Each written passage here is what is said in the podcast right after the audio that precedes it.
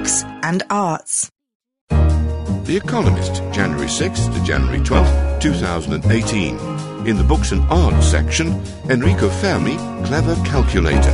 The Economist Diet, Quantitative Easing, Johnson on Word Birth, and more.